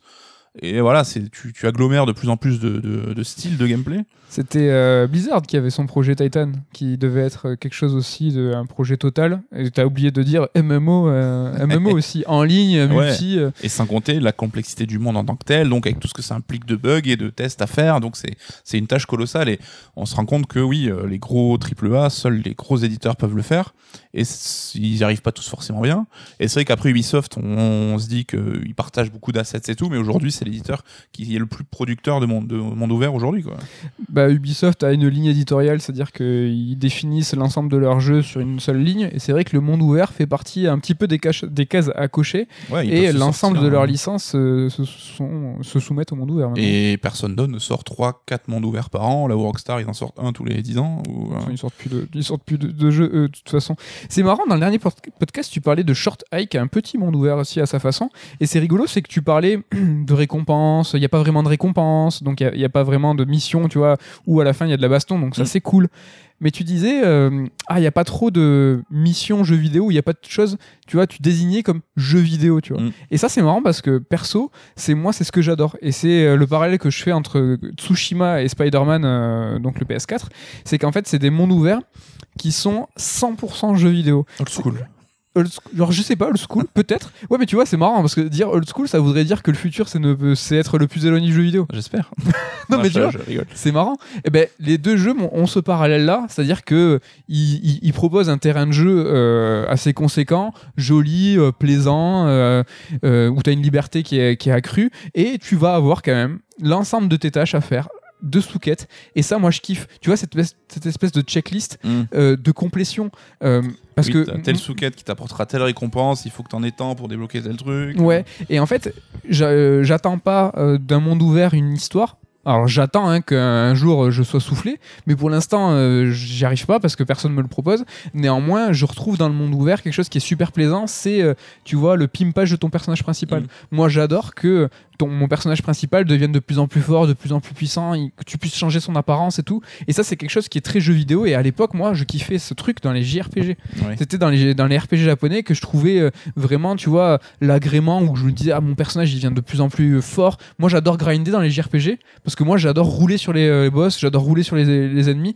Tu vois, euh, je dois avoir un, un syndrome d'infériorité, tu sais, ou un truc où je dois prouver Oh, quelque chose. c'était un peu complétiste. Quelque chose. pour après oui, j'ai un peu, je suis un peu aussi, mais tu vois ce que je veux dire, c'est et ça dans le monde, dans le JRPG, je le retrouve moins Oui. parce que euh, les, les RPG d'aujourd'hui, euh, c'est même les JRPG, tu vois, ils ont cette aspiration plus euh, à aller vers l'Occident, à, à proposer cette autre chose, cette, plus cette liberté totale. Ouais, ils veulent s'émanciper un peu de. Exactement, ils veulent s'émanciper de ça. Et il y a moins ce côté euh, roller coaster où t'as au début un enfant qui a 14 ans et à la fin t'as un mec qui est qui va Machine de guerre. qui hein. va sauver l'univers. Mais oui, je comprends que tu kiffes euh, parce que j'avais un peu le même problème avec Ghost of Tsushima à l'époque. J'en ai fait une carte noire même. Que tu m'en- reparles. pardon. Tu m'en reparles euh, tous les jours. Mais il y a un parallèle. Ouais, ouais, parce qu'ils ont ce côté très mécanique, bah, très jeu vidéo, mais euh, pour moi, c'est vraiment un peu le vieux jeu vidéo. Quoi. C'est, euh, bah, moi, l'histoire des jetons dans Spider-Man, où telle mission te donne tel jeton, euh, d'autres missions te donnent d'autres jetons, et pour débloquer des trucs, il faut faire des combinaisons de jetons. Enfin, j'ai dit, j'ai l'impression que c'était un free-to-play, quoi, et ça m'avait saoulé de ouf. Ouais, mais tu vois, il y avait aucun effort dans Spider-Man à rendre, tu vois, le tout cohérent. Ou au moins dans Tsushima, ils ont quand même fait l'effort. Alors, ça te plaît pas et tu trouves ça gros- grossier ou grotesque, mais de rendre ça, tu vois. Cohérent tu vois. Ça se tient. Mm. c'est dans un monde japonais féodal fait de mysticisme et tout alors c'est vrai que Spider-Man ouais, il s'en battait un petit peu les... il s'en battait un petit peu le steak Mais euh, ce qui serait intéressant, c'est que d'avoir ce monde ouvert qui porte un peu les traces de ton passage, parce que souvent dans ces mondes-là, on va te dire, bah, tel perso, par exemple, bah, tu fais une mission, donc il devient pote ou il devient ennemi, etc. Mais le monde en lui-même est tellement dur à construire qu'ils vont jamais le délabrer. Je sais pas, tu pourrais faire un, un monde ouvert au fur et à mesure du jeu, il va se, je sais pas, il y a un tremblement de terre, t'as une partie qui se défonce, ou enfin, tu sais, Ah, c'est lui les aussi, promesses de Peter Molineux dans Fable ça Ouais, bah, carrément, de ouf. tu, tu peux tu coupes euh, tu coupes un chêne au début à la fin il y a un village qui s'est formé parce qu'il y avait un espace où tu mets un gland etc etc Ça, ça me, ça me parlerait un petit peu. Je ouais mais c'est le cas. Pardon encore une fois mais dans Red Dead 2 c'est le cas. C'est à dire qu'il y a vraiment trois spots dans le jeu. Euh, bon il y en a que trois où euh, au fur et à mesure du, du temps, si tu, si tu y retournes, tu vas voir, euh, par exemple, tu as, un chantier où en fait ils font une voie ferrée. Et plusieurs fois, tu vas dans le jeu et la voie ferrée, elle va se construire. À la fin, tu as un train qui passe, même un très important dans le scénario. Ouais, mais tu, ça un tu peu- peux ne pas le savoir. Un peu, ça a pas trop d'impact sur toi en tant que joueur, je trouve. Ouais, Là où le monde, tu vois, genre, je sais pas, moi, je te dis n'importe quoi. T'as un immeuble qui était euh, en l'état un Spider-Man, ça devient un truc éventré, et du coup, quand il retourne, l'exploration est changée parce que c'est plus le même euh, building, tu vois. Ouais, mais ça peut pas être écrit, ça. C'est là où on arrive dans du euh, procédural.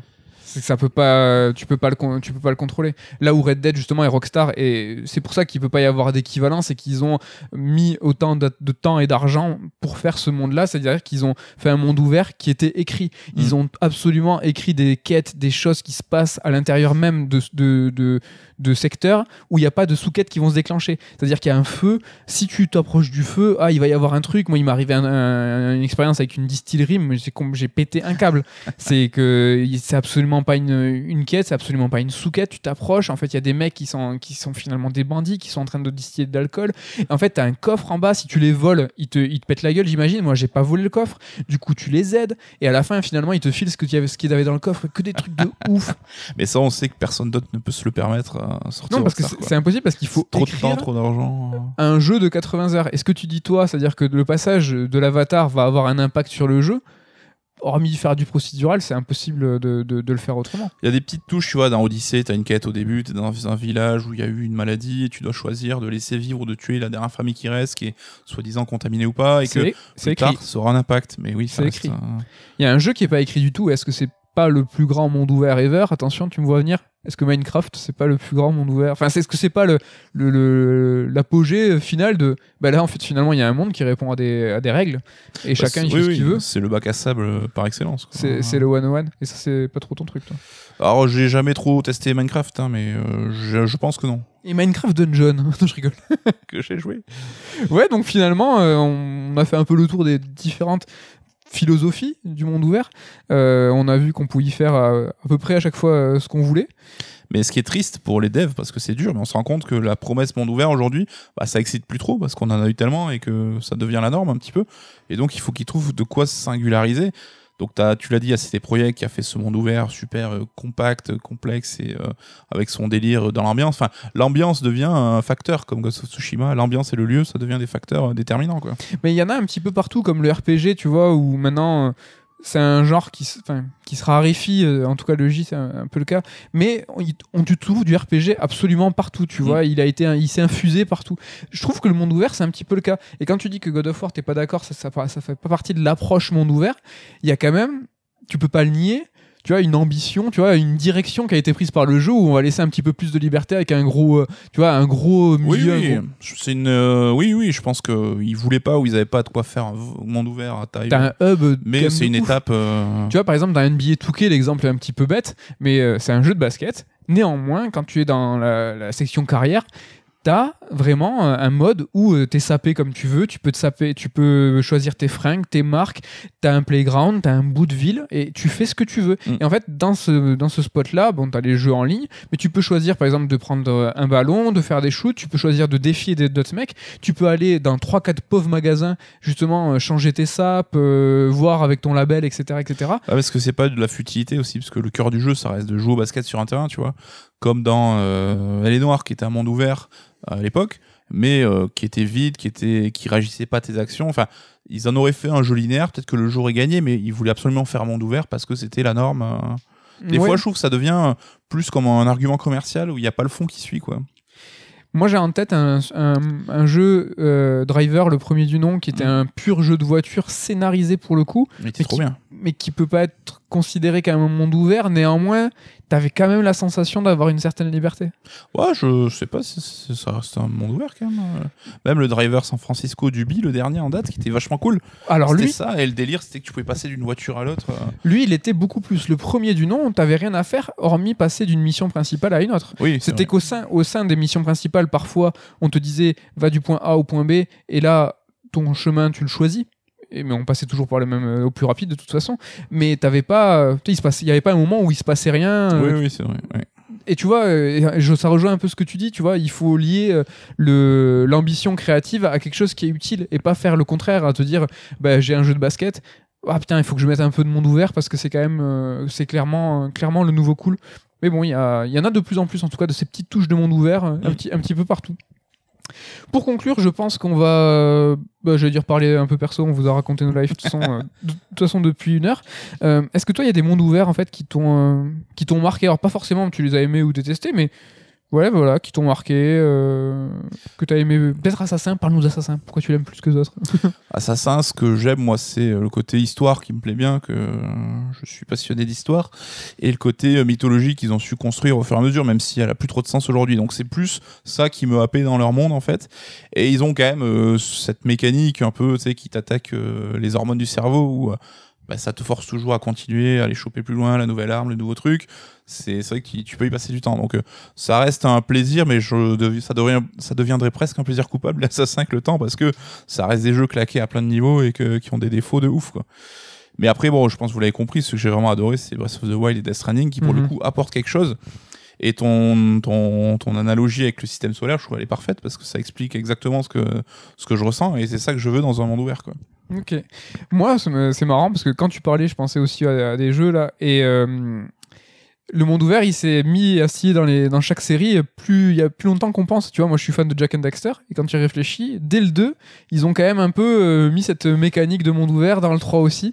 Bah, Et- c'était les prémices, ouais, c'était l'époque. Hein, Ouais, mais comme quoi, c'est pas, ouais. tu vois, c'est pas d'aujourd'hui. Alors moi, tout de suite, ça m'a pas plu hein, sur Jack 2, ça m'avait saoulé, mais sur Jack 3, j'avais vraiment, j'en ai un excellent souvenir et il est dispo en HD là, ils ont ressorti la compile et franchement, il est super stylé parce que comme tu disais tout à l'heure, euh, t'as ces hormones. Alors c'est quoi déjà là, l'hormone du plaisir là, Le cytocine, cytocine. le cytocine.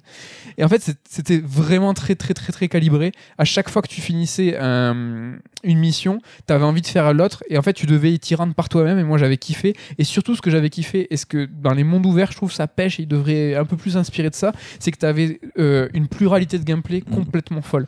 C'est-à-dire que tu passais euh, d'un- d'une phase de shoot à une phase de plateforme, à une phase de conduite. Bah, c'était un mini GTA, le, Red- le Jack 3. hein. Je pense en plus les dates. Le euh, 2 vraiment, mais le correspondent 3, à- ouais. c'était mode Mad Max, mais c'était ça. ouais.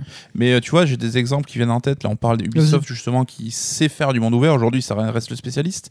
Mais on a le Prince of Persia de 2008 qu'on aime tous les deux, mais qui devenait, euh, qui essayait d'adapter la licence au monde ouvert et d'une manière, je trouve, qui n'était pas super efficace parce que c'était euh, pas optimal. Enfin, tu arrivais dans des zones que tu devais compléter pour attraper des, des, des- des orbes. euh. Alors Enfin, il n'y avait pas trop de plus-value à ce monde ouvert, quoi. Non, absolument pas. Et pour l'avoir fait il y a pas longtemps, on en a parlé dans un strike précédent.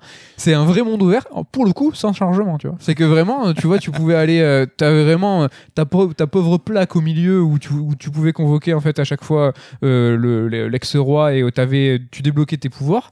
Et en fait, t'avais devant toi euh, clairement quatre branches. Et en fait, tu allais, comme tu dis, au sein de, de, de ces branches-là, t'avais d'autres arborescences. Et en fait, les arborescences, mais c'était d'une linéarité. C'est-à-dire que même le, la façon dont tu allais récupérer, parce que tu devais récupérer des petites orbes, la façon dont tu récupérais tes petites orbes, c'était sur une ligne Oui, droite. t'avais qu'un chemin, quoi. T'avais qu'un un chemin, circuit, mais c'est-à-dire que t'avais l'aller et le retour. C'est-à-dire c'est que. c'est là, je pense, où ils n'avaient pas encore euh, le talent pour faire ça. Et quand, enfin, ce qu'ils ont, en voulant plier Prince of Persia au monde ouvert, ça, ça a entraîné Assassin's Creed derrière, en fait. Et qui, lui, du coup, s'est adapté.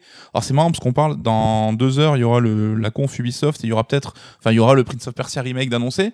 On parle d'une influence d'Assassin. Est-ce qu'ils auront réussi à, faire de Prince of Persia un monde ouvert? Ça sera intéressant de voir. Parce que l'autre exemple que j'ai chez c'est Splinter Cell. Si la série euh, galère autant à revenir, c'est parce que je pense Ubisoft veut l'adapter au monde ouvert et ne sait pas comment, n'a pas réussi à le faire. Ouais, et une autre série d'espionnage qui m'a déçu par le monde ouvert, c'est Metal Gear Solid 5. Et j'ai adoré Death Stranding, mais pour le coup, j'ai vraiment l'impression que Kojima, il a eu une révélation. Qu'il et qu'il a capté que Metal Gear Solid 5, il avait plié sa série au monde ouvert et pas le contraire. Parce que le monde ouvert a, d'un, aucune incidence, et surtout, deux, aucune utilité. C'est que personne, à mon je, je crois, hein, je sais rien, mais n'a utilisé le monde ouvert et c'est bien fait. Oui, mais il était particulier parce que quand tu sélectionnais une mission, bah, tu étais restreint dans une zone, tu pouvais pas en partir, revenir, donc un peu antinomique avec le monde ouvert. Mais tu avais ce côté un peu Hitman où tu avais une grande zone de jeu, donc qui n'était pas le monde ouvert en tant que tel, mais une grande zone de jeu, et tu avais une variété d'approches liées à son gameplay qui était absolument ouf, qui moi m'a fait euh, péter un câble. Ouais, mais c'est pas kiffé. du monde ouvert, ça. Mais c'est pas du vrai monde ouvert, non. Non, ça, est- il a pas réussi, Pas du tout, hein. parce que Hitman, euh, c'est un monde ouvert. Oui, et puis t'avais rien à faire dans le monde ouvert à part sélectionner ta mission. Et... Non, ça c'est de, la c'est de la liberté, c'est de la gestion, c'est savoir comment. Parce que sinon, je t'aurais dit, ah bah ouais, mais dans les JRPG, t'as t'as quand même un, petit peu de monde ouvert parce que tu pouvais gé- gérer tes systèmes. Dans les JRPG, Oui, mais t'as quand as- même un terrain de jeu qui est assez euh, conséquent quand tu fais une mission MGS. Genre, t'as une usine à envahir, tu peux euh, prendre plusieurs euh, options. euh, Enfin, Ouais, mais c'est des- la fonction, enfin c'est la façon dont tu vas faire la mission qui, c'est de la liberté. La... En fait, tu le rapproches au monde ouvert à mon sens parce que c'est de la liberté. oui, c'est du bac à sable à la Hitman, comme on disait, quoi, des Ouais. petits mondes ouverts. hein. Et ça me fait penser au JRPG. C'est vrai que le JRPG avait aussi euh, un peu de monde ouvert en, en apothéose. C'est-à-dire que tu, plus tu avançais dans le jeu, plus tu avais des moyens de locomotion qui étaient, euh, qui étaient importants. Et c'est Mm. c'est vraiment lié aux, aux moyens de locomotion dans les JRPG. Tu as toujours euh, le truc tout pété, après tu as la moto, la voiture, et à la fin tu as le fameux aéronef. Mm. Et mais est-ce que c'est vraiment du du monde ouvert parce que tu survoles pas un monde, tu survoles une carte? Bah, on l'a fait- déjà dit, c'est que FF7, tout le monde dit euh, on veut un monde ouvert pour le remake parce que après Midgar, le jeu s'ouvrait de base, mais ça restait, euh, ça restait super linéaire. T'avais euh, trois villages, tu pouvais certes aller dans un avant l'autre, mais ça avait aucune conséquence. Ça restait linéaire et c'était juste, tu faisais le chemin pour aller au, au monde Sion. Quoi. Enfin, et- Ouais. Non, mais là, mais même à la fin, c'est vrai, quand tu, euh, tu survoles à- avec le haut vent, euh, finalement, tu survoles, et comme dans tous les grands RPG, Secret of Mana, là, quand t'as Flammy euh, et que en fait, t'es au-dessus du mode 7, tu t'es voilà, t'es au-dessus euh, t'es au-dessus d'une map monde, quoi. Et finalement, tu te retéléportes. Est-ce que ça, c'est du monde ouvert? J'ai quand même pas, j'ai quand même pas l'impression. Mais Death Stranding a conservé ce côté où, euh, par tes progrès, mais tu vas galérer de moins en moins et donc avoir de plus en plus d'emprise sur ce monde, et qui a un côté assez addictif aussi. Et tu vas jamais galérer autant que la seconde d'avant, en fait. Plus t'avances, plus, euh, plus t'es, t'es, stuffé, quoi. J'ai honteusement oublié euh, de- de- d'aborder un, un sujet sur la, sur la musique, mais de toute façon, euh, dans le podcast Sound Teams, qui est dédié à Red Dead, euh, avec Robin Danois, euh, auteur du, du bouquin, ils en parlent en long, en large et en travers. c'est un autre challenge, la musique dans un monde ouvert. Mais c'est la musique à l'image du reste, c'est ça, c'est que c'est tellement soumis à- au désirata des joueurs que comment tu veux le gérer? Et c'est vrai que quand tu écoutes le podcast, bon, ils, ils, ils en parlent, mais tu as une conclusion, c'est que tu vois, dans les mondes ouverts, t'as quand même pas de thème fort qui revient. Et en fait, moi, je me suis posé la question est-ce que c'est tout simplement c'est pas lié au mouvement en fait Mm. Tu vois, le, le joueur en fait, comme il va euh, d'un point A à un point B, mais il peut, il peut très bien choisir de faire point A, point B, point A, point B. Enfin, si t'avais des thèmes très forts, très marqués pour chaque ville, mais ton truc, euh, c'est un jukebox, quoi. T'as l'impression que, alors que Bah, ils les- arrivent avec les musiques dynamiques à adapter un petit peu en fonction du, du joueur et de comment il évolue, quoi. C'est, une- c'est une première étape, quoi. Ouais, mais euh, c'est pas en plus. en- Alors désolé, on est- on n'est pas des experts. Les experts sont partis là, ils sont rentrés chez eux. mais c'est pas en termes euh, de. Là, c'est plus en termes de dynamique. C'est-à-dire que tu vois, là, t'as le combat qui commence, tu vas avoir la musique qui va qui va commencer à s'exciter. Alors que là, moi, je te parle plus, tu vois, de mélodie, de thème, de marquant, qu'un truc qui te, qui te reste en tête. Mm. Et euh, dans les mondes ouverts, rares sont les moments en fait où euh, tu vas avoir euh, telle ville ou tel endroit de la map qui va être marqué par une empreinte musicale. Moi, j'en ai absolument aucun souvenir. Ouais, Euh, bah, on a tous en tête euh, justement Red Dead où t'as ces chansons qui vont se déclencher à certains moments du jeu Ouais, mais c'est pas lié. sur un chemin. euh, C'est là où c'est antinomique par rapport au monde ouvert, c'est que c'est pas lié euh, à un lieu, c'est lié à un moment de l'histoire. Mm. C'est que c'est clairement dicté et la, la, la, la mélodie, enfin la musique se passe à ce moment, comme dans Death Stranding. Dans Death Stranding, euh, c'est le cas, c'est que Kojima et ses équipes, ils ont décidé à ce moment, à la fin du jeu, quand tu, passes- quand tu passeras la colline et que tu verras la descente, là, tu auras le moment Mm. euh, d'émotion et là, tu auras la, la musique qui va se déclencher. Et c'est aussi écrit, quoi. Mais c'est vrai, comme tu dis, c'est parce que le joueur est libre de ses mouvements, libre d'aller à son rythme, libre de, choi- de choisir comment il veut progresser. Et tu parlais peut-être tout à l'heure de jeux vidéo ultime, mais c'est en tout cas peut-être le truc ludiquement ultime aujourd'hui, le monde ouvert, quoi. Ce qui offre le plus de perspectives ludiques et jouables. Ouais, c'est là où il y a le plus de, de possibilités. Voilà, euh, voilà où le jeu vidéo. Alors, coucou, on arrive à la fin du podcast. Euh, tu nous as promis euh, la solution au monde ouvert où tu. C'est quoi que tu nous as Laurent, on l'a dit, il fallait écouter. Voilà, on a sur ce Third Strike EX Tsushima ouverture monde ouvert. Bon, c'est un sujet pas évident quand même. C'est un sujet pas évident. Euh, en tout cas, n'hésitez pas à nous dire. Alors, nous, on, on a tourné autour de quelques exemples parce que c'était important pour nous de cibler. En fait, on aurait pu en citer plein, citer ce qu'on a fait. euh, Oui, puis c'est le côté plus discussion. C'est vrai qu'on aurait pu faire un truc plus théorique, plus game design, même si on n'est pas Ouais, des ouais. Ça nous paraissait plus sympa d'avoir cette discussion euh, à partir d'exemples de jeux. En tout cas, vous, n'hésitez pas à nous dire euh, les mondes ouverts qui, que vous affectionnez et pourquoi vous aimez ça. Et euh, alors, qu'est-ce que- qu'est-ce qu'il y a au programme euh, prochainement? Ouais, On le dit pas parce que c'est un X. Et donc, ça va tenir dans le temps et les gens vont dire Ah, je vais m'écouter une émission sur le monde ouvert. Et donc là, ils vont se dire Ah, ils vont découvrir euh, Pop 1 Remake. Voilà, on va bloquer le truc dans le temps. Non, il y a certainement plein de podcasts que vous n'avez pas encore écoutés, donc euh, Ben, retournez dans le passé. On vous remercie. Merci à toi, Coucou. merci, Med. Et on vous dit à bientôt. bye. Bye bye.